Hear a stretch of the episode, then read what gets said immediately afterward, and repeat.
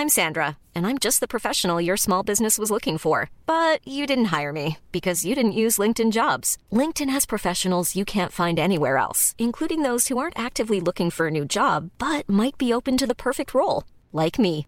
In a given month, over 70% of LinkedIn users don't visit other leading job sites. So if you're not looking on LinkedIn, you'll miss out on great candidates like Sandra. Start hiring professionals like a professional. Post your free job on linkedin.com/people today. Bonsoir à tous, la Minute Info, Adrien Spiteri. Adrien Quatennens n'est pas fini. Ce sont les mots de Mathilde Panot, présidente des députés LFI à l'Assemblée. Pour rappel, le député a été condamné mardi à 4 mois de prison avec sursis pour des violences sur son épouse. L'élu a été suspendu du groupe durant cette période. Il refuse de démissionner de son poste et assure être victime d'un coup politique. Le travail dissimulé à un coup, il a fait perdre au moins 6 milliards d'euros à la sécurité sociale l'an dernier. Des chiffres publiés ce mercredi par le Haut Conseil pour le financement de la protection sociale. Les travailleurs des plateformes sont les mauvais élèves avec un taux de cotisation éludé de 43%. Et puis 19 départements maintenus en vigilance orange, vous le voyez sur cette carte. Météo France alerte sur les risques de neige et de verglas. Bison Futé appelle les automobilistes à la plus grande vigilance sur les routes. Au sommaire ce soir, la tension monte pour les joueurs comme pour les supporters du France-Maroc. Un match qui pousse à se poser de nombreuses questions. Est-on obligé d'aimer son pays Où en est-on de notre vivre ensemble? L'édito de Mathieu Boccoté. Les alliés de l'Ukraine réunis à Paris ont débloqué une aide d'un milliard d'euros. D'un côté, nous devons réduire nos dépenses publiques et tous font des efforts en ce sens. Et de l'autre, nous distribuons, semble-t-il, un argent que nous n'avons pas. Pourquoi? L'édito de Guillaume Bigot.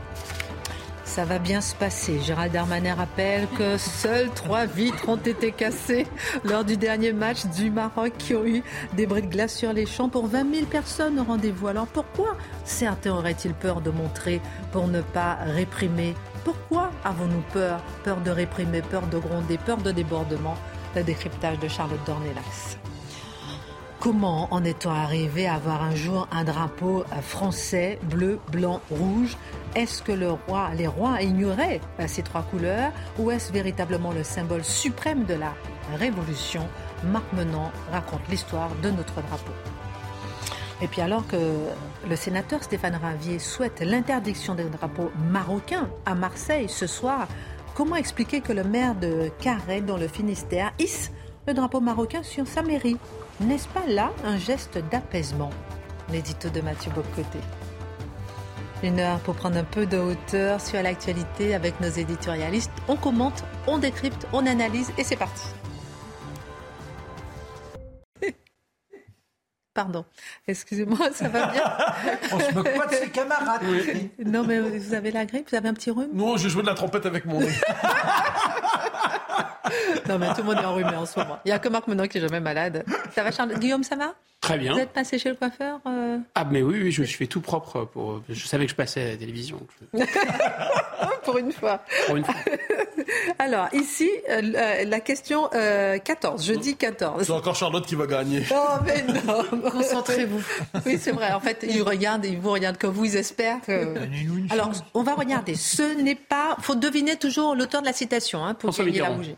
Non, raté. Ce n'est pas par la loi qu'on va réguler l'économie. Giscard d'Estaing. Bravo, Mar- Mathieu Je l'ai eu Oui Joie, triomphe, bonheur oh, Appelez-moi Jules César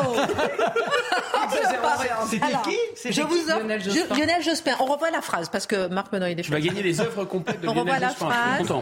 Voilà, ce n'est pas par la loi qu'on va réguler l'économie. C'est la deuxième fois qu'il y a une citation de Jospin. Hmm. Mais quoi Oui, Qu'est-ce Ouais, non, non, mais alors entre François Mitterrand, de c'est le cadeau qui pas quelque compte. chose à manger, mais un livre que j'ai trouvé. non, pas des chocolats, on en a déjà plein- mangé beaucoup. Mais un livre que j'ai trouvé très bien avec de belles œuvres d'art. Je suis sûre que ça vous plaira pour changer un peu. Ah je bah, sais que vous êtes un, un intello euh, de première classe, mais euh, c'est pour vous changer un petit peu les Ah, mais- idées. de tout. Et puis la petite bougie, voilà. Ah, c'est mieux quand C'est dans l'autre sens. Quand c'est Charlotte, vous n'avez pas à Ah, vous déplacer. merci. hein. Non, Charlotte, j'ai pas À vous déplacer, c'est plus facile pour vous. Ah oui. bon, allez, c'est parti, c'est parti. Alors évidemment, on va parler du match puisque dans une heure, plusieurs diront allez, c'est l'heure. C'est le début du match entre la France-Maroc et on parle de fête, de grandes retrouvailles, d'un événement sportif sous le signe de la joie. Mais on s'inquiète aussi. Et on se demande euh, dans quelle mesure ce match est-il révélateur des lézards qui traversent le pays? Que se passera-t-il au terme de cette soirée? On ne peut pas ne pas y penser. Ah, alors, pour analyser ce qui se passe en ce moment, j'ai l'impression que nous avons besoin de catégories qui relèvent moins de la politique ou de la sociologie que de la psychiatrie euh, et le langage des personnalités multiples. Parce que globalement, voilà le discours qu'on nous propose le discours officiel, parce qu'ensuite, il y a la réalité des gestes. Et le contraste entre le discours et la réalité des gestes est fascinant. On nous dit, c'est un événement sportif magnifique, qui est remarquable, ça va être beau. C'est l'éloge du sport, c'est l'esprit d'équipe, c'est l'esprit d'affrontement, mais l'affrontement ritualisé du sport et que le meilleur gagne et nous nous aimerons tous en nous embrassant à la fin.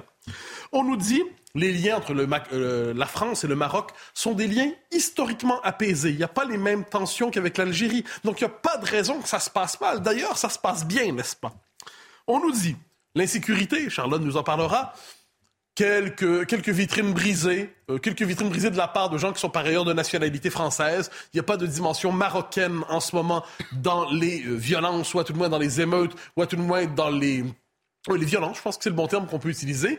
Euh, peut-être sont-ce des supporters britanniques. c'est possible aussi, sachant qu'ils interviennent de manière inattendue, toujours comme, comme catégorie d'explication. On nous dit d'ailleurs, s'il y a de la casse, elle est mineure. Elle est mineure, faut pas vraiment s'inquiéter.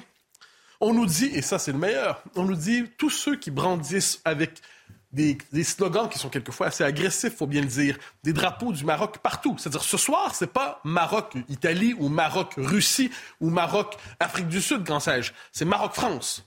Si on est en France, normalement, notre premier réflexe serait de se dire, ben, on souhaite la victoire de la France. Et là, on voit, nous verrons ce soir qu'il y ait victoire ou défaite des milliers de drapeaux marocains dans les rues, euh, sous le signe du triomphe s'il y a victoire, sous le signe de la tristesse et de la colère s'il y a défaite. Et on nous explique, mais ça ne veut rien dire. Mais ça, c'est, je pense, on ça veut rien dire circuler, il n'y a rien à voir. On peut aimer les deux drapeaux, on peut aimer les deux pays, on peut aimer les deux identités sans les penser en tension.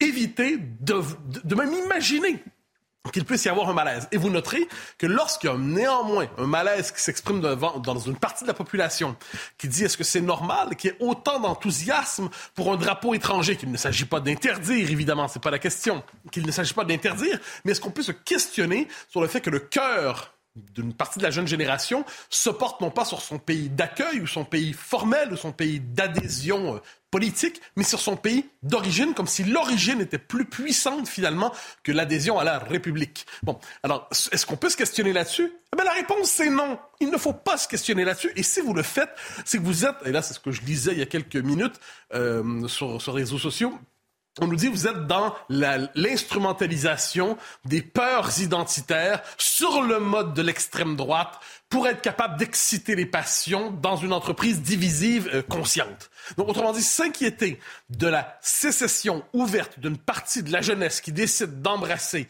le un drapeau étranger plutôt que son propre drapeau dans les circonstances, pour qui l'identité d'origine est plus importante que l'identité officielle, mais ça, ce serait inacceptable. D'ailleurs, d'ailleurs, je le dis, on a un discours tout est beau, tout est merveilleux, ne vous inquiétez pas, applaudissez. Au même moment, mobilisation policière d'exception. Est-ce que c'est parce qu'on se dit que ça va tellement bien se passer que juste au cas où, pour les deux ou trois casseurs qu'on peut imaginer, il faut quand même se blinder? Protection des commerçants qui ferment plutôt leur commerce, probablement parce qu'ils craignent de vendre tellement de choses ce soir qu'ils n'auraient plus rien à vendre à la fin de la soirée s'ils gardaient le commerce ouvert trop longtemps. Euh, ah, ça, c'est quand même pas mal aussi. Euh, et on nous dit, dans l'espèce de, traitement médiatique de la chose, on constate qu'il y a ces tensions qui se vivent, qu'il faut faire des gestes d'apaisement. Mais des gestes d'apaisement, ça veut donc dire, on y reviendra en dernier édito, que s'il faut faire des gestes d'apaisement, ça veut donc dire que l'on craint, que l'on redoute justement violence, que l'on redoute justement ce sentiment de revanche qui s'exprime partout dans l'espace public. Et moi, ce qui me semble assez fascinant en ce moment, c'est ce circuler, il n'y a rien à voir qui domine discours officiel, et dans les faits, protégeons-nous, tout peut exploser. Ça, c'est la pratique réelle. Et qu'est-ce qu'on voit si on décrivait les choses simplement comme on les voit, sans chercher à, les suridéologiser? On dirait tout simplement ce qu'on voit aujourd'hui, là, sociologiquement, c'est qu'il y a presque deux peuples en France.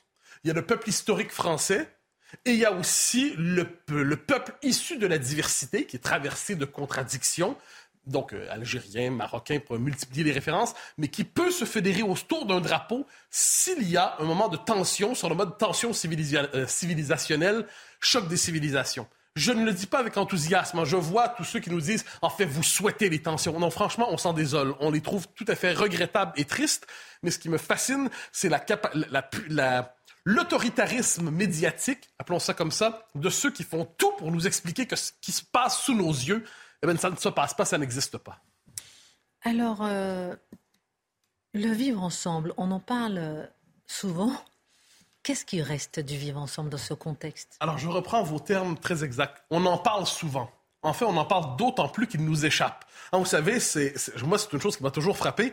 On parle d'autant plus d'une réalité que nous ne parvenons plus à la saisir d'évidence. Hein. On n'a jamais autant parlé d'identité dans nos pays que depuis que nos identités collectives sont déliquescentes, elles se fragmentent, elles se décomposent. On n'a jamais dit qu'on était aussi heureux et dans l'authenticité du bonheur de vivre que depuis qu'on a besoin de, de la, la pharmacopée au complet pour être capable de traverser les jours et les semaines, qu'on est finalement sous la régulation pharmaceutique des émotions eh bien, on n'a jamais parlé autant de vivre ensemble que depuis que le pays, et nos pays plus largement, se décomposent.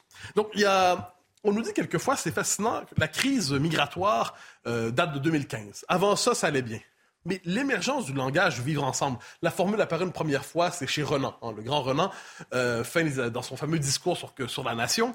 Le terme s'est néanmoins banalisé dans les années 90. Et justement, il s'est banalisé, normalisé, multiplié au moment où nous constations que le vivre ensemble n'était plus spontané, que le vivre ensemble n'allait plus de soi, que le vivre ensemble ne relevait plus des mœurs ordinaires, des interactions naturelles des uns et des autres.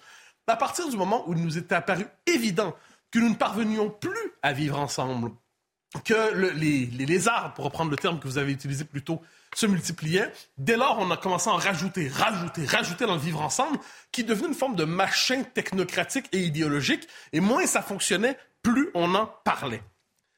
Et là, ça nous ramène vers la question du communautarisme. Hein. On en parle souvent du communautarisme avec raison, mais les communautarismes ne sont pas cause, ils sont en fait, je reformule, ils ne sont pas euh, à l'origine de tous nos problèmes. Ils sont le point d'aboutissement presque inévitable de la présence de plusieurs cultures en France. Il y a quelque chose qu'il ne faut pas. Puis des cultures d'importation récente qui, pour différentes raisons, ne s'assimilent plus, ne s'intègrent plus, ne s'insèrent plus et ne parviennent même pas à s'y inclure, comme on dit. D'ailleurs, vous noterez, au fil du temps, on ramène toujours à la baisse les demandes d'assimilation, d'intégration, d'inclusion, d'insertion. Puis c'est toujours trop. Puis on continue toujours d'accuser la France d'exclusion parce que le, le peu qui est demandé est encore jugé discriminatoire.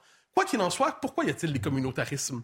Parce que c'est un réflexe naturel du cœur humain. Je suis peiné d'avoir à le rappeler que de vouloir s'associer avec des gens qui nous ressemblent culturellement, avec qui on a des interactions, des gens qui comprennent notre humour, des gens qui comprennent notre langage, des gens qui comprennent notre imaginaire, des gens qui partagent nos préférences, nos goûts, nos préférences de table, et ainsi de suite. C'est normal vouloir s'associer avec quelqu'un qui nous ressemble d'une manière ou de l'autre. Je ne parle pas de proximité physique, je parle de proximité culturelle, de proximité par l'imaginaire, par la culture, par les mœurs.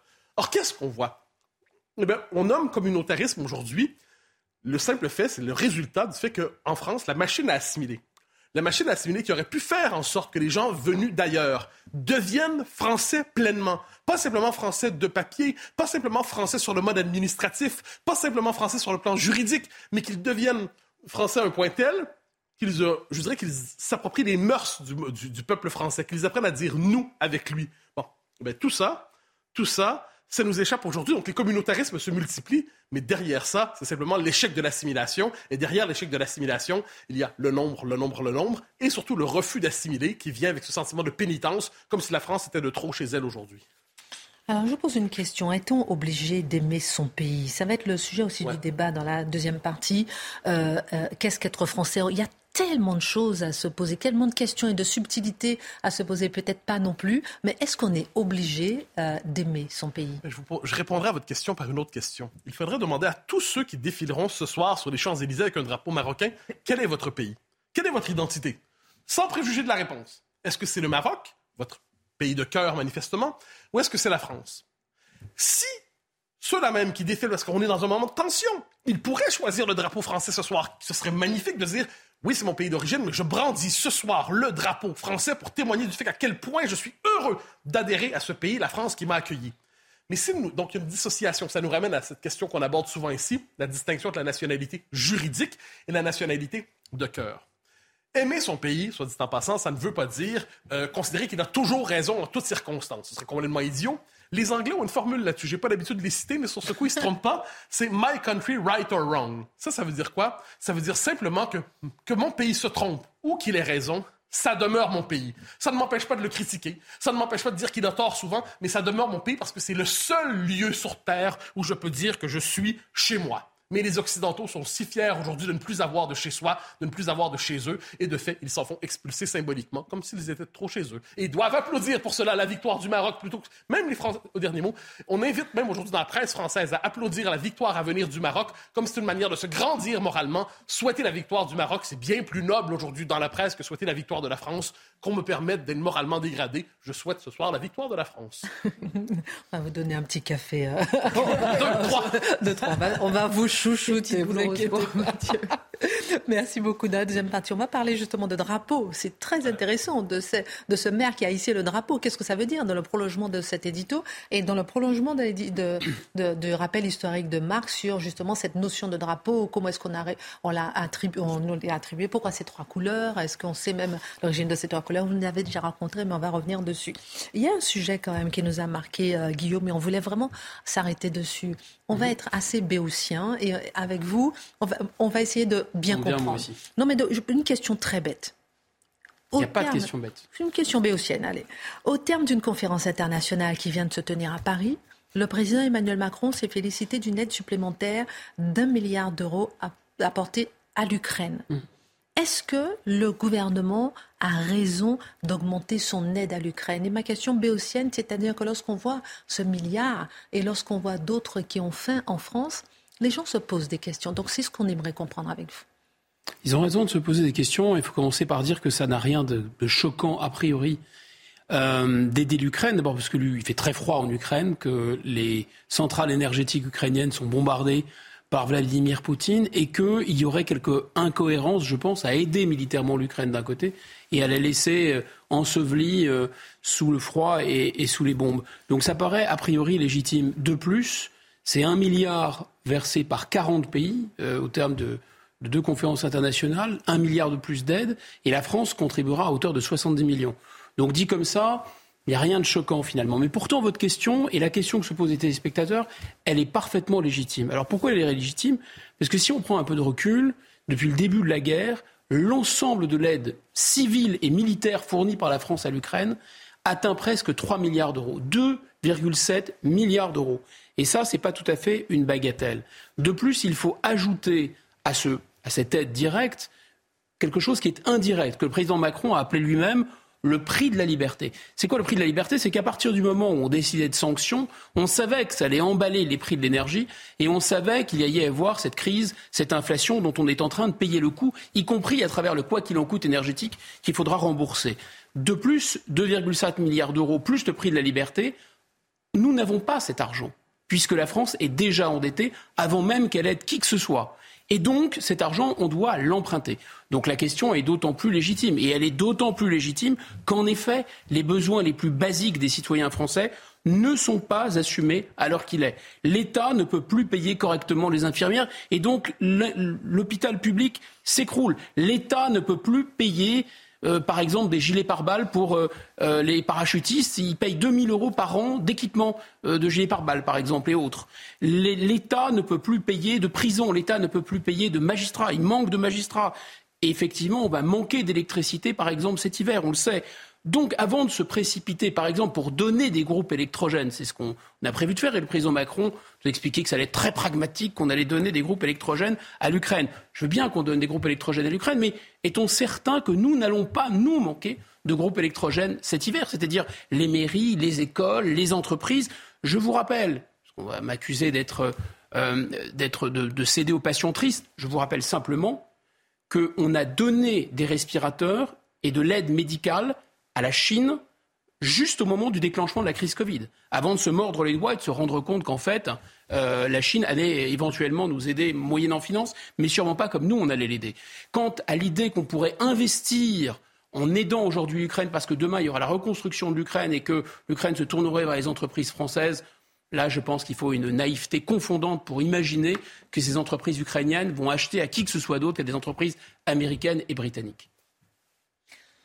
Vous nous dites que nous aidons au-dessus de nos moyens, si j'ai bien compris. Nos gouvernants nous obligent à des réformes, je disais un peu en titre, à des réformes pour réduire euh, nos dépenses publiques et de l'autre distribue, en tout cas c'est l'argent qu'on, c'est l'impression qu'on a, distribue un argent qu'on n'a pas. Pourquoi? C'est ça le paradoxe, c'est-à-dire que pour répondre aux besoins des Français, il n'y a plus d'argent.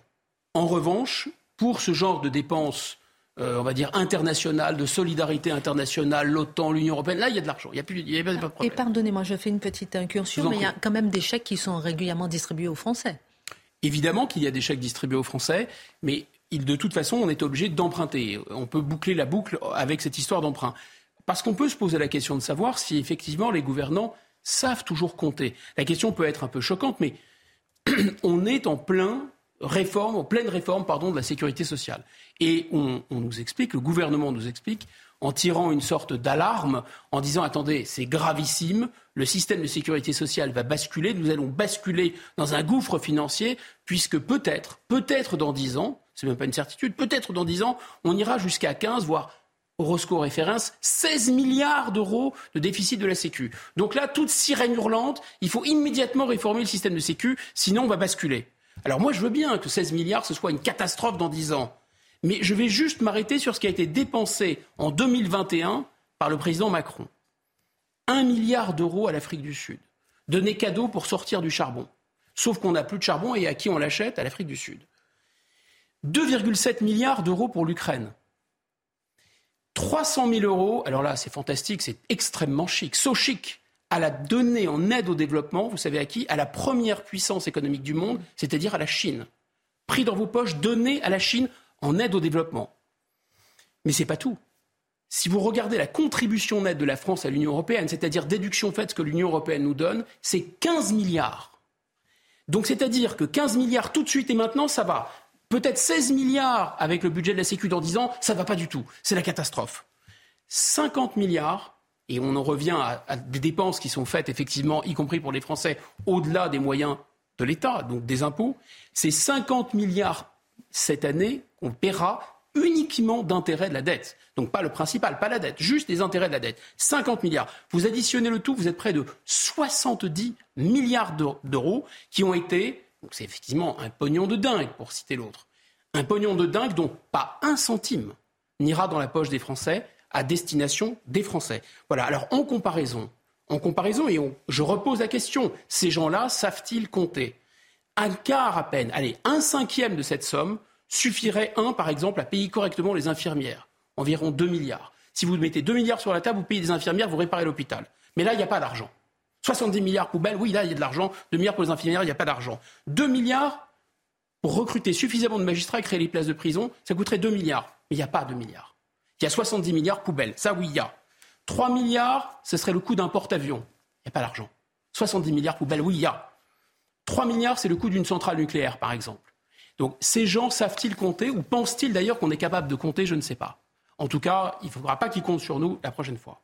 Pourquoi nos dépenses semblent ainsi contraintes et guidées par des intérêts qui ne sont pas toujours ceux des Français, en tout cas, qui n'ont pas on n'a pas l'impression justement que c'est ah, l'intérêt des Français. Non, mais ça, je, pose ma question avec délicatesse. Oui, oui, oui, attendez, je termine, je, termine ma question. voilà. Et, comment expliquer ces incohérences aussi entre volonté de dépenser pour d'autres et, euh, plus que de l'argent pour soi La réponse la plus polémique qui viendrait, c'est qu'il y a un côté bon plaisir du roi, enfin bon plaisir présidentiel.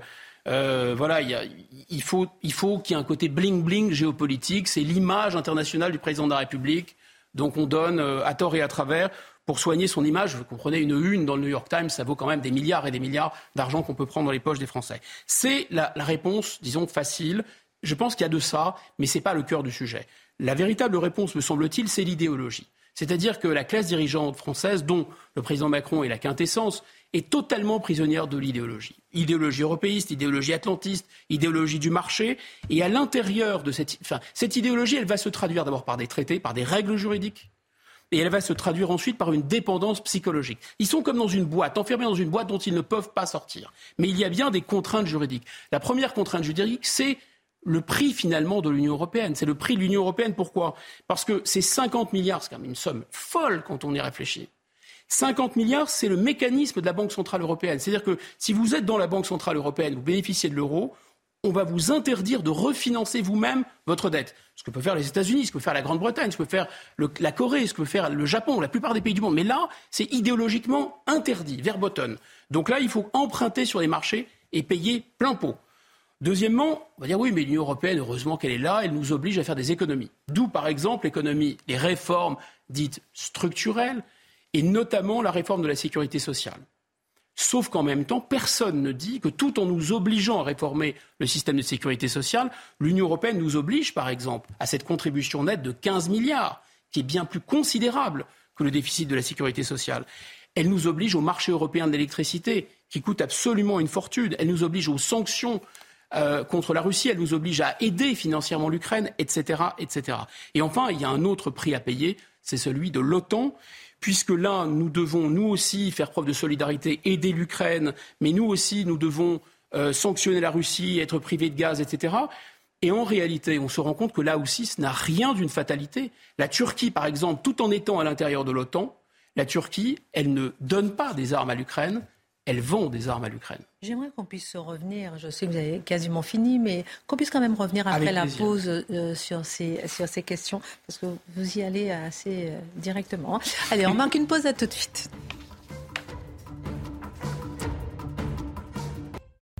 La Minute Info, Adrien Spiteri, on revient avec Guillaume Bigot. Cinq hommes renvoyés devant la cour d'assises quatre ans après l'attentat au marché de Noël à Strasbourg. Ils sont soupçonnés d'avoir apporté une aide à l'assaillant abattu par des policiers. Il avait tué au hasard cinq personnes et fait des dizaines de blessés. Des perquisitions hier à Paris chez McKinsey et Renaissance. Elles ont été conduites dans le cadre de deux informations judiciaires ouvertes en octobre. L'une d'elles porte sur l'intervention du cabinet de conseil dans les campagnes électorales d'Emmanuel Macron. McKinsey assure collaborer pleinement avec les autorités publiques. Et puis nouvelle perturbation à prévoir dans le métro parisien en janvier. L'ensemble des syndicats de la RATP appellent à la grève. Ils affirment que leurs revendications n'ont pas été entendues par la direction. La grève pourrait intervenir autour du 10 janvier. Alors, on parle foot tout à l'heure, évidemment, France-Maroc. Dans un instant avec vous, euh, Mathieu, avec la symbolique du drapeau. Pourquoi est-ce qu'un maire hisse un drapeau euh, marocain? On parlera de la symbolique et de l'histoire du drapeau français avec vous. On parle avec vous, euh, Charlotte, dans un instant du dispositif. Et puis, est-ce qu'on a peur? En fait, de quoi on a peur? Et puis, est-ce qu'il faut avoir peur? On va en parler voilà, à propos du match. Mais on revient vers vous, juste pour terminer un mhm. dernier mot. Vous étiez en train de nous expliquer, répondre à la question de... On est un peu surpris de voir que la France donne un milliard euh, comme ça à l'Ukraine. Et là où euh, vous étiez, vous étiez en train de nous expliquer, et la question que je voulais vous poser, c'est est-ce que ce n'est pas scandaleux finalement de vendre des armes à l'Ukraine au lieu de lui donner Voilà, voilà. Bah, en fait, en apparence, oui, mais si on se rappelle, comme disait excellemment le général de Gaulle, que les États n'ont pas d'amis, n'ont que des intérêts, ce ne sont pas du tout les Ukrainiens qui payent ces armes que la Turquie vend. Hmm. En fait, c'est le contribuable américain qui paye les armes, puisqu'en réalité, les Américains donnent de l'argent à l'Ukraine qui achète les armes, notamment à la Turquie. Deuxièmement, Comment se fait-il que les, contribuables américains le fassent? Ben, La boucle est bouclée, parce qu'en réalité, les contribuables américains, d'abord, ils vont vendre du gaz de schiste, et ensuite, ils vont vendre des armes à l'Allemagne, à la Pologne, aux États baltes, etc. Il n'y a vraiment que nos dirigeants qui n'ont pas compris comment fonctionnent les États, apparemment. Merci euh, pour votre regard, et dans un instant, on fera un tour de table. Qu'est-ce qu'être français? Euh, Est-ce qu'on est obligé d'aimer son pays? Comment définir justement cette flamme? Euh, d'être français. Gérald Darmanin a annoncé le dispositif, Charlotte, de, dispositif de sécurité pour le match de ce soir, très largement minimisé. Euh, les incidents, euh, il a très largement minimisé ces incidents ces, des derniers matchs. Il a déploré le racisme, je cite, de certains commentaires. Comment lire les déclarations du ministre de l'Intérieur, selon vous? Voilà, on va y aller par étapes, mais c'est assez difficile. je la vois venir. c'est assez difficile de comprendre et même de suivre le ministre de l'Intérieur. C'est pas la première fois, mais là vraiment, ça m'a étonné. C'est-à-dire que, alors on va prendre la première phrase. À Paris, il y a eu trois vitres qui ont eu des bris de glace sur les Champs Élysées. Alors déjà, si on décrypte, il nous précise à Paris sur les Champs Élysées il est d'une précision incroyable. C'est donc qu'il sait qu'ailleurs, ça s'est beaucoup plus mal passé que ça, déjà pour commencer. Et ensuite, que ce soit le dernier match ou celui d'avant, il y a eu quand même des dizaines de policiers blessés qui doivent être euh, qui apprécieront la, compassion de leur ministre de tutelle quand même. Ça, c'est la première chose. Et euh, ensuite, il y a eu des vitrines cassées, que ce soit au match d'avant ou au dernier. Il y a eu des voitures incendiées, des scooters incendiés. Et on repose sans cesse la même question. Mais est-ce que l'occasion d'un match de football devrait permettre euh, ce genre de choses. Vous savez, ça me fait penser, euh, le 31 décembre, souvent on nous dit le lendemain matin, les journalistes, ils disent euh, seulement 30, 300 voitures brûlées cette année. Ah bon, bah, c'est formidable, comme si c'était un chiffre normal.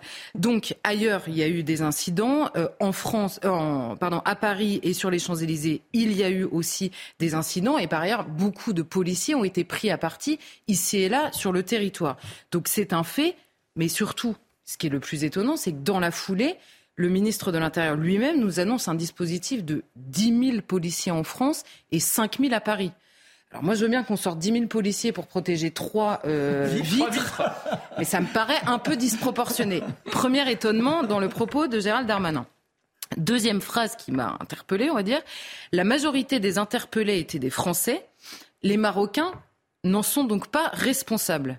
Alors évidemment, si on prend la phrase en disant les Marocains, et c'est-à-dire le Maroc et les joueurs du Maroc et euh, leur euh, talent incroyable dans cette Coupe du Monde, évidemment, mettons ça de côté, ça n'est évidemment pas de ça dont on parle. La première chose avec cette phrase, c'est la majorité des interpellés étaient des Français, les Marocains n'en sont pas responsables. Responsables de quoi? Des violences qui existent bien déjà pour commencer. C'est la première chose. Il reconnaît que comme il y a eu des interpellations, il y a bien des responsables d'actes délictueux qui ont donc été posés un peu plus que trois vitres cassées, donc. Et par ailleurs, Gérald Darmanin fait quand même semblant de ne pas comprendre que c'est précisément dans le fait que, en effet, tous les interpellés, l'immense majorité des interpellés soient de nationalité française, que réside le problème qui existent à côté des violences qui sont commises depuis quelques jours. On a sans cesse séparé la question des violences, qui est insupportable et qui est une question de maintien de l'ordre directement, et celle du discours qui accompagne le fait de se revendiquer d'un pays étranger, alors que précisément, ces jeunes, dans leur immense majorité, ont la nationalité française. Et d'ailleurs, leur, leur, euh, on sait, alors on va nous dire, oui, ils sont de nationalité française, comme vous pouvez savoir quelle est leur origine. Bah, il se trouve qu'on a eu un débat pendant la campagne présidentielle autour des prénoms, posés en l'occurrence par Eric Zemmour. À l'époque, on nous avait dit, on ne va pas obliger les gens à prendre des prénoms français. Ils peuvent, ils ont bien le droit de signer et de revendiquer leurs origines en choisissant un prénom, donc d'une origine étrangère. Alors du coup, on va regarder les prénoms, puisqu'ils nous ont expliqué eux-mêmes qu'ils avaient le droit de signer leurs origines étrangères en choisissant un prénom. Or, tous les prénoms, l'immense majorité de ces prénoms, signent précisément une appartenance à une culture étrangère, en l'occurrence islamique. Donc on a bien des jeunes qui sont d'origine euh, étrangère, euh, massivement euh, marocaine, et qui sont en effet de nationalité française. C'est précisément ce fossé-là que l'on essaye d'interroger depuis quelques jours. Et dernière chose intéressante dans la liste des gardés à vue, l'immense majorité est née en France. Ils ne sont pas simplement de nationalité française, ils sont nés en France pour dans leur immense majorité. Donc c'est quand même quelque chose qu'on peut au minimum interroger. Troisième phrase de Gérald Darmanin, ouvrez les guillemets, parce que c'est le Maroc, il y a un relan un peu raciste. Nos amis marocains ont raison d'être fiers de leur équipe et sont les bienvenus. Nous ne voulons pas les empêcher de faire la fête. Alors moi je comprends plus là. On parle de qui?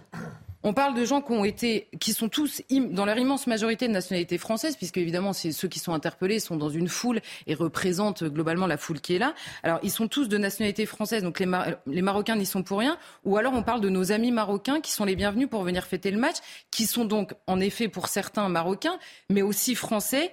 On ne comprend plus rien là. C'est-à-dire que l'enchaînement des phrases, c'est un peu compliqué de le suivre. Ce qu'on comprend finalement dans la phrase de Gérald Darmanin, c'est que les soirs de match, les Français, de manière générale, sont priés de comprendre et de se taire devant la revendication d'une fibre patriotique étrangère de leurs compatriotes, maghrébins en l'occurrence, au risque de se faire accuser de racisme. Mais tous les autres jours, ils sont priés de ne surtout pas souligner la fibre patriotique étrangère de leurs compatriotes, en l'occurrence avec une double nationalité, au risque de se faire aussi accuser de racisme. Résultat, enfin, ou résumé, si vous voulez, ces gens sont exactement ce qu'ils veulent, quand ils veulent, et les autres se taisent. Voilà ce que nous explique Gérald Darmanin. Quand il y a des violences, ce sont des Français, parce que les Français, c'est bien, ça, c'est pratique, c'est la nationalité qui sert quand il y a des violences. Et puis quand ils sont joyeux et que leur équipe gagne, ils sont marocains. Et qu'est-ce que vous avez à redire à ça?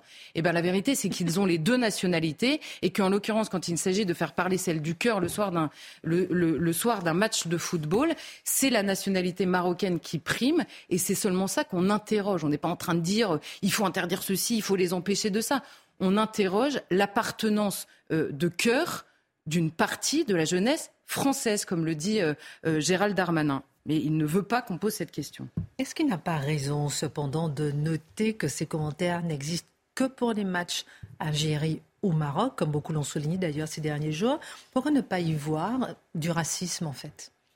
Alors d'ailleurs, vous noterez que parce qu'on dit oui, ils peuvent attacher, ils peuvent, ces jeunes-là peuvent être attachés aux deux drapeaux. Euh, ils ont évidemment deux drapeaux parce que deux appartenances culturelles, ce qui est vrai hein, dans, dans leur histoire.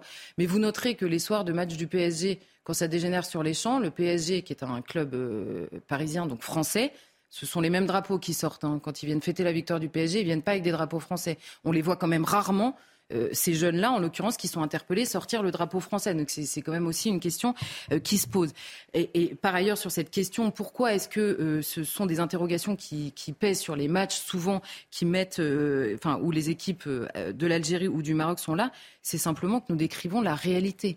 Je ne vais pas inventer des problèmes les soirs de match de l'Argentine ou du Portugal pour faire plaisir à Gérald Darmanin et à, tous ceux qui commandent depuis quelques jours. Ces débordements, ces incidents et ces revendications accompagnées de, commentaires assez agressifs. Vous savez ce que nous expliquait Gabriel Cluzel hier, mais toute cette convocation, on va dire, de l'histoire et de la politique et de l'histoire parfois millénaire entre nos pays et même nos civilisations, euh, on ne va pas les inventer avec d'autres équipes. D'abord, un, c'est un fait qui est évoqué. La deuxième chose, c'est qu'il est possible de critiquer euh, en vérité qui que ce soit sur Terre, à condition qu'il ne fasse pas partie d'un groupe jugé minoritaire. C'est ça la vérité. Et donc là, on retrouve ça dans le foot euh, également. Et la meilleure preuve pour euh, expliquer ça, c'est l'attitude de Gérald Darmanin lui-même. Si on parle des étrangers, on va se souvenir quelques secondes du Stade de France de, ces fameuses émeutes au Stade de France et radia sur les, sur les personnes qui sortaient du match. À l'époque, il a immédiatement chargé, injustement, on l'apprendra plus tard, des supporters anglais pour leur violence, les exactions, les faux, les faux billets, etc. et les violences qui ont émaillé le match. Bon, très bien. Donc à l'époque, il était possible de charger assez violemment, en tant que ministre de l'Intérieur, des gens de nationalité étrangère, en l'occurrence anglais. Quand Gérald Darmanin ou quand tout le monde a appris que beaucoup d'étrangers, pour le coup des gens de nationalité étrangère, étaient impliqués dans ces violences, Gérald Darmanin a changé de discours. Il devenait odieux et raciste de noter la nationalité des gens qui étaient impliqués dans ces violences. Puisque la nationalité étrangère n'était plus anglaise, il ne fallait plus le dire. Et c'était odieux de euh, le dire, puisque Gérald Darmanin lui-même nous avait dit à l'Assemblée, euh, qu'est-ce que ça change? Qu'est-ce que ça change? Bah, Qu'est-ce que ça change qu'ils aient été anglais dans ces cas-là? Il faudra m'expliquer. Donc on comprend finalement que la discrimination n'est pas là où on croit. Il y a certaines personnes de qui on peut parler et dire exactement les choses. Si les supporters anglais avaient commis des violences, ça n'aurait gêné personne de noter que des supporters anglais s'étaient mal comportés. En l'occurrence, c'était faux. Mais simplement, si on peut le dire de supporters anglais, on devrait pouvoir le dire de tout le monde sans qu'on nous explique immédiatement qu'on insulte la terre entière à partir du moment où on cible des personnes qui ont commis des actes odieux. C'est donc que notre attitude change en fonction des auteurs des faits et non pas du commentaire sur les faits eux-mêmes. Puisque quand il s'agissait des supporters anglais, j'ai entendu aucun journaliste, aucun homme politique nous expliquer que c'était de la xénophobie primaire. Notons. La deuxième chose, et ce qui est le cas qui nous concerne plus directement, ce sont des Français, puisqu'en l'occurrence, la majorité des personnes, en l'occurrence euh, interpellées, sont en effet françaises. On a expliqué que leur prénom signait une origine euh, extra-européenne, on va dire, pour faire l'âge. Alors, est-ce que, dès lors que leur prénom signe cette origine et cette appartenance de cœur, est-ce que c'est du racisme d'évoquer le comportement euh, de ces personnes-là? Alors on va reprendre euh, Gérald Darmanin. Gérald Darmanin, quand par exemple des militants écologistes affrontent les policiers dans l'histoire des bassines, là, vous vous souvenez, l'histoire des bassines, je suis spécialiste des bassines. d'eau. Voilà. là, Gérald Darmanin dit c'est insupportable Et il, les qualifie d'éco-terrorisme, donc des mots assez forts. Quand on a des antifas qui viennent de tous les pays d'Europe et qui affrontent les policiers à Paris, il condamne immédiatement les agissements, explique qu'il va falloir pourquoi pas dissoudre les groupes et condamne sans aucune, euh, sans aucune, euh, sans aucun mais à la fin de sa phrase, on va dire. C'est donc là encore une fois que l'affrontement des policiers ne se commande pas systématiquement de la même manière. Cela dépend de la personne qui affronte les policiers. Puisque là, cette fois-ci, il faut parler de trois vides cassées. Ça suffira bien. Oui, il y a eu quelques affrontements avec les policiers, mais c'est pas un drame. Alors là, il nous dit, il n'y a pas eu grand-chose. Mais à l'histoire des bassines, il y a eu un affrontement avec des policiers. Il n'y a pas eu grand-chose hein, à l'échelle de l'histoire de l'humanité. Mais là, c'était de l'écoterrorisme. Donc c'est bien que, encore une fois, et alors, pourquoi est-ce que cette, cette relativisation se fait à l'occasion, là, en l'occurrence, d'une victoire étrangère? On peut y voir de la haine de soi, c'est-à-dire que la haine de soi, elle est dans le fait de, préférer quasiment la victoire du Maroc à celle de la France. Ce serait encore plus beau. On peut y voir de la peur, de l'accusation qui vient derrière l'accusation de racisme ou de xénophobie. Mais on trouve paradoxalement un fond de racisme, ou plus exactement de discrimination, là encore une fois. Pourquoi? Parce que si l'on est capable de charger euh, légitimement tous ceux qui commettent des violences, sauf ceux chez qui on décèle une origine étrangère alors qu'ils sont français, ça veut dire que ces gamins-là ne sont pas traités de la même manière. Et quand on punit un gamin qui est violent ou un jeune qui est violent, c'est aussi pour lui et c'est aussi pour son éducation. Donc ça veut dire que Gérald Darmanin lui-même et tous ceux qui commandent ces derniers jours ne considèrent pas ces enfants français issus de l'immigration de la même manière que les autres. Et c'est eux qui font cette différence. Ce n'est pas nous qui demandons exactement le même traitement. Magnifique démonstration. non, mais je me mets à la place de souvent des Antillais euh, et avec qui on a ce genre de discussion. Magnifique démonstration. Vous évoquez la peur, justement, Charlotte. Mais pourquoi semblons-nous avoir peur de réprimer, peur de gronder, peur de dénoncer, peur des débordements? Alors, il y a Très rapidement, la peur de dire, on l'a dit, euh, parce que l'accusation de racisme et de xénophobie vient très rapidement. Et la peur est aussi liée, à mon avis, à un long affaissement moral sur la question de la force, c'est-à-dire la réponse à la violence, c'est une force proportionnée. Et on voit, on nous dit, euh, pour faire simple, on nous dit depuis quelques jours, mais d'ailleurs, ce sont des débordements qu'on ne voit jamais au Maroc. C'est parfaitement vrai. Et il y a d'abord la douleur du déracinement qui, pour les Marocains qui vivent au Maroc, n'existe pas. Et je la minimise pas. La douleur du déracinement génère une colère chez beaucoup de jeunes qui ne ne savent plus où ils habitent, qui ne savent plus d'où ils sont, parce qu'ils sont pris entre deux cultures. Vraiment, je le minimise pas, je pense que c'est extrêmement douloureux. Mais à ça s'ajoute le fait qu'au Maroc, si vous commencez à aller affronter les policiers casser une voiture ou brûler un scooter pour la victoire d'un match, je peux vous assurer que la réponse de la police n'est pas exactement la même. Et toute la jeunesse marocaine du Maroc le sait très bien. En France, il n'y a pas exactement la même réponse et la jeunesse de manière générale, qui vit en France, le sait aussi. Mais on le voit avec tout, c'est l'ère du soupçon permanent. Vous savez, à chaque fois que quelqu'un répond par la force proportionnée à une question de violence, on pourrait prendre des exemples chez les professeurs, chez les psychiatres, chez les forces de l'ordre, évidemment.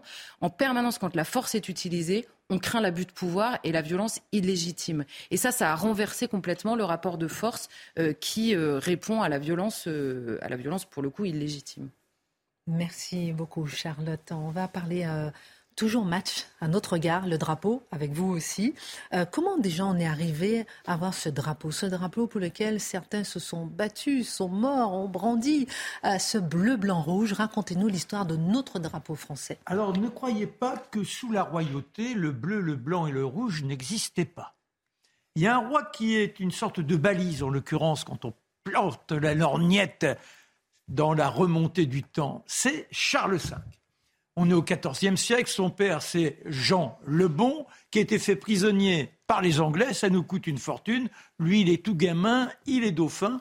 Et on a à Paris le préposé, le, prévôt de Paris qui s'appelle Étienne Marcel. Étienne Marcel déboule dans, au palais et il abat deux hommes de confiance du jeune dauphin devant lui. Il est trucide littéralement parce qu'il estime qu'ils euh, sont trop exigeants au niveau de la demande d'impôt. Et hop, il prend son bonnet rouge et bleu, des couleurs de Paris. C'est là véritablement qu'on s'aperçoit que la ville de Paris a des couleurs. Et il lui plante sur la tête. Et ce qui est extraordinaire, on pourrait se dire que ce jeune dauphin, qui n'est pas. Euh, il devrait euh, avoir une acrimonie par rapport à cela. Eh bien non. Très rapidement, il fait adopter le bleu, le blanc et le rouge à ses forces de sécurité. Et Henri IV plus tard fera la même chose.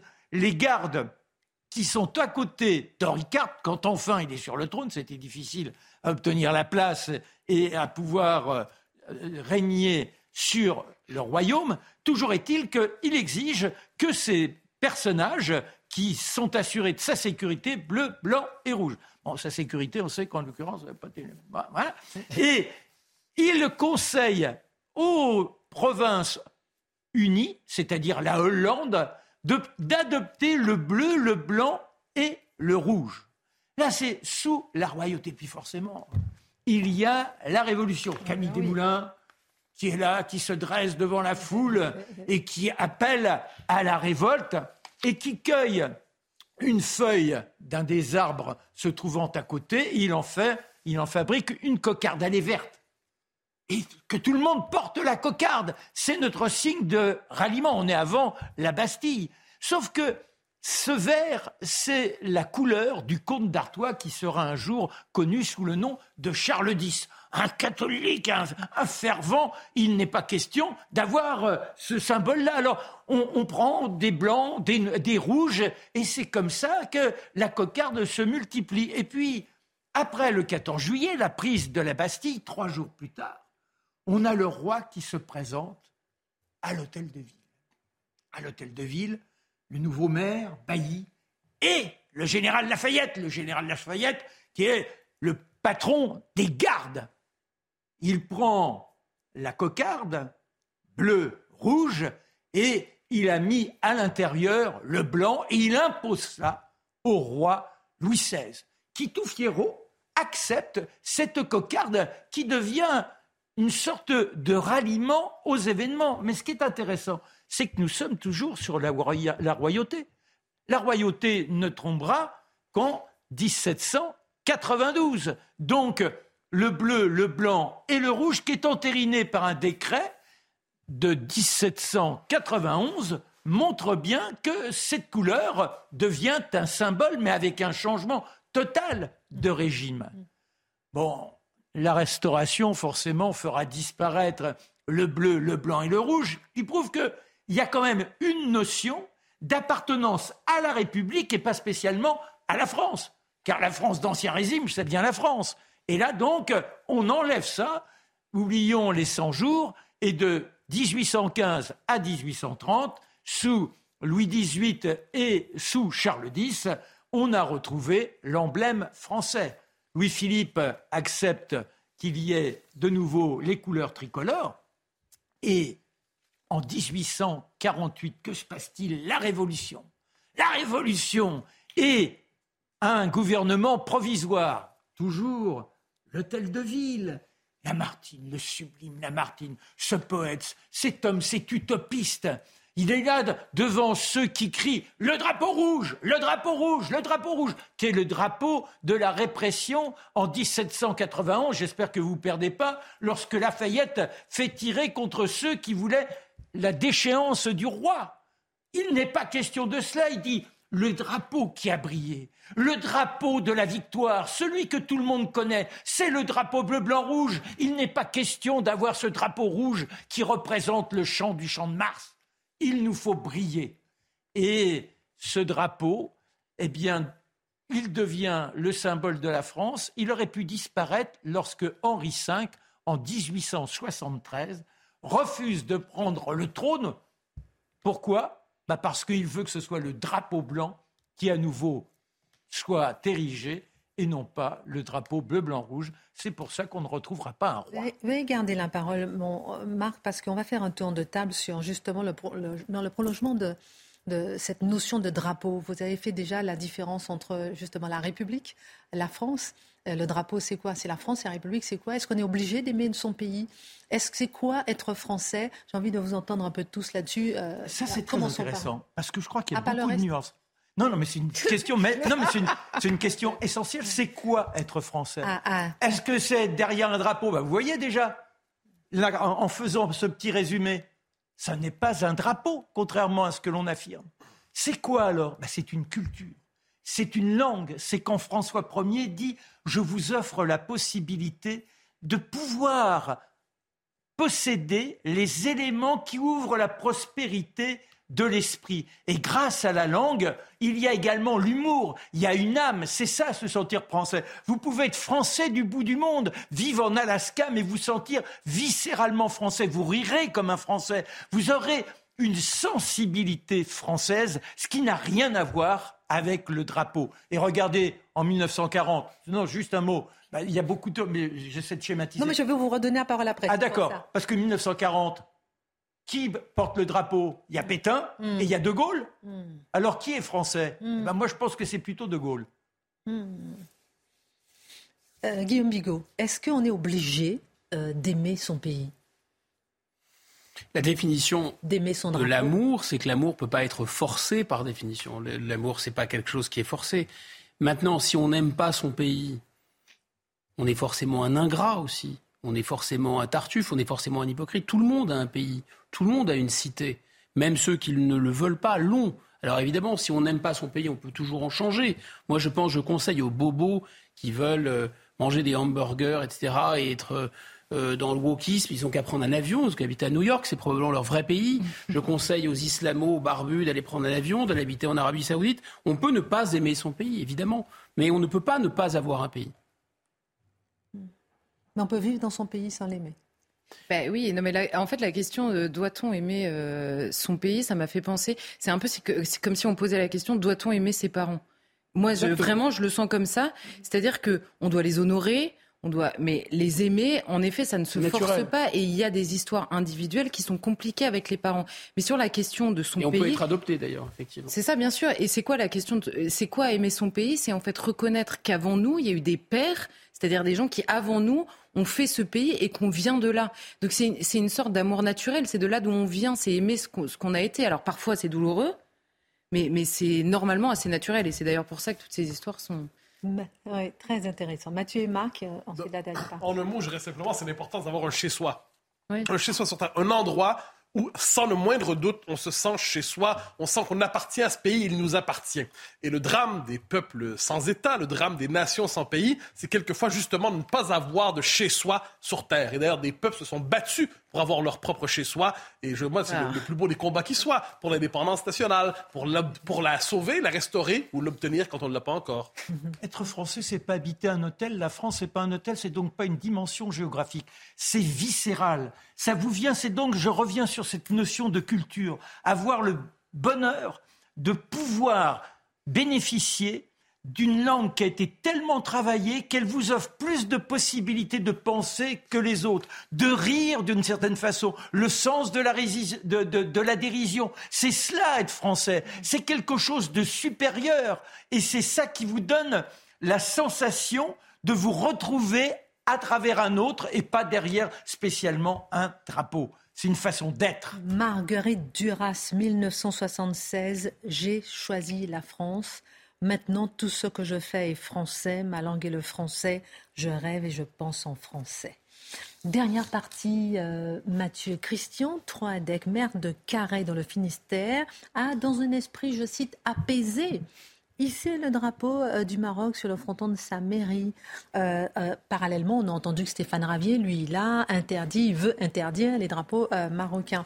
Qu'est-ce que vous pensez que ce geste de la part de ce maire qui a beaucoup fait parler aujourd'hui est un geste d'apaisement En quoi? Oui, mais ce n'est pas nécessairement un compliment historique, l'apaisement, pour peu qu'on se souvienne du XXe siècle. Alors, je vais vous citer exactement son message Facebook, c'est intéressant. En l'honneur des Marocains de Bretagne et de Carex, à quelques heures du match de Coupe du Monde entre le Maroc et la France, j'ai installé le drapeau du Maroc aux côtés de celui de la Bretagne, de la France et de l'Ukraine. Le foot, c'est pas la guerre civile. Vive le beau jeu. Euh, traduisons. Premièrement, on comprend que dans son esprit, il n'y a pas simplement des Français d'origine marocaine chez lui, il y a des Marocains qui sont tout simplement suffisamment présents, suffisamment présents dans sa ville pour qu'ils s'inquiètent de la possibilité de tension. C'est un geste d'apaisement. Si on doit faire un geste d'apaisement, c'est parce qu'on reconnaît l'existence de tension. Et il ajoute le foot, c'est pas la guerre civile. On comprend ce qu'il veut dire, c'est le foot ne doit pas être la guerre civile parce que pour l'instant, ça risque de l'être. C'est intéressant quand même, comment on dit une chose pour dire le contraire quelquefois? Je, le rassure, la guerre civile, ce serait justement entre deux camps qui brandiraient le drapeau français. Là, s'il y a d'un côté le drapeau français et de l'autre côté le drapeau marocain, ce n'est pas une guerre civile, c'est une guerre d'occupation de, de l'espace public par un peuple, au moins dans l'esprit de ceux qui brandissent le drapeau, ou par l'autre. Donc, ce n'est pas la guerre civile dont on parle ici. C'est la capacité d'imposer ces symboles dans un pays euh, qui a déjà son propre univers symbolique, qui a déjà son propre drapeau, et on décide sur les Champs-Élysées, par exemple, de brandir un drapeau qui n'est pas celui du, pays d'accueil. C'est quand même ça la question. Ensuite, les tensions identitaires à calmer. C'est assez intéressant. Donc, elles existent finalement, ces tensions. J'avais l'impression depuis quelques jours que ce n'était que fête, réjouissance, joie, ça va bien, c'est merveilleux, puis qu'il y avait simplement deux ou trois pistes froides d'extrême droite qui sont occupées à nous expliquer que ça pourrait mal se passer. Cet homme nous dit qu'il faut des gestes d'apaisement sans quoi ça va péter. Traduisons, c'est quand même ça dont il parle. Et comment réussit-on à acheter d'avance la paix avec celui qui vous fait peur parce qu'il pourrait faire en sorte que ça pète en brandissant son propre drapeau à la manière d'un geste de, disons, façon du Welbeck, soumission. Euh, et c'est un geste d'apaisement, tout simplement parce qu'on redoute la force de l'autre qui est capable de dérégler la paix civile s'il en venait à l'emporter ou à perdre, on ne sait pas exactement. Donc c'est un geste d'apaisement, je lui accorde, je ne suis pas certain que ce soit un compliment. Mais euh, je comprends vos inquiétudes et votre interrogation, votre raisonnement même.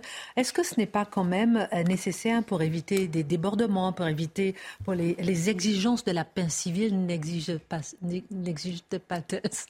Euh, Le, drapeau s'est coincé. Si vous avez raison, si vous avez raison, et c'est possible que vous ayez raison, c'est que c'est déjà perdu. C'est vrai? C'est-à-dire si pour conserver la paix civile, il faut dans un match qui se passe en France brandir non seulement le drapeau français, ce sera la moindre des choses, mais brandir le drapeau aussi marocain.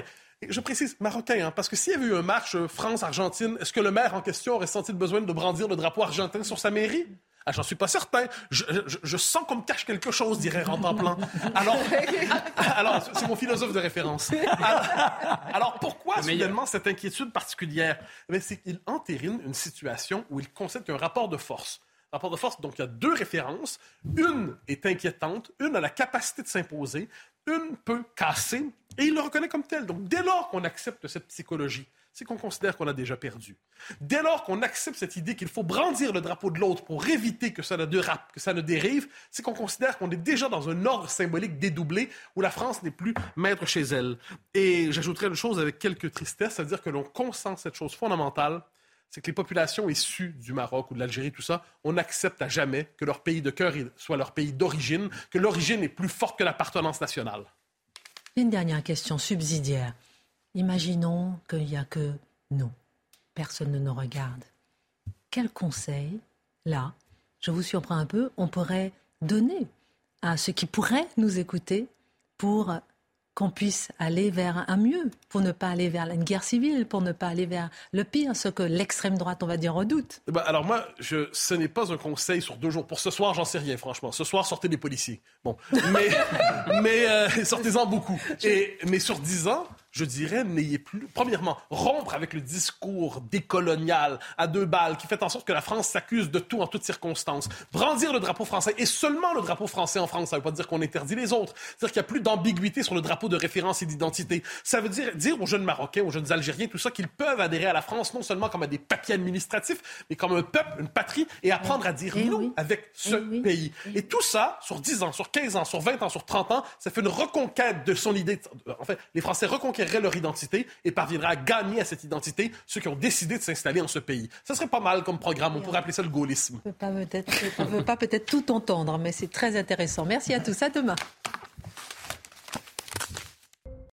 Le plan de sobriété porte ses fruits. Selon Agnès Pannier-Runacher, la consommation de gaz a baissé de 17% en France depuis le 1er août. La ministre de la Transition énergétique précise également que la consommation d'électricité a baissé de 10% la semaine dernière par rapport à la moyenne des autres années. Le plan de sobriété du gouvernement prévoit une réduction de la consommation d'énergie de 40% d'ici à 2050. 19 départements maintenus en vigilance orange pour des risques de neige et de verglas, des départements situés dans la moitié nord du pays et qui s'étendent de l'île de France à l'Alsace. Demain, les températures minimales iront de moins 6 à 0 degrés. Enfin, 64 Ukrainiens et un Américain ont été libérés dans un nouvel échange de prisonniers entre l'Ukraine et la Russie. Selon Kiev, ces soldats ukrainiens ont surtout combattu dans les régions de Donetsk et de Lugansk. Les corps de quatre victimes ukrainiennes ont également été restitués à Kiev.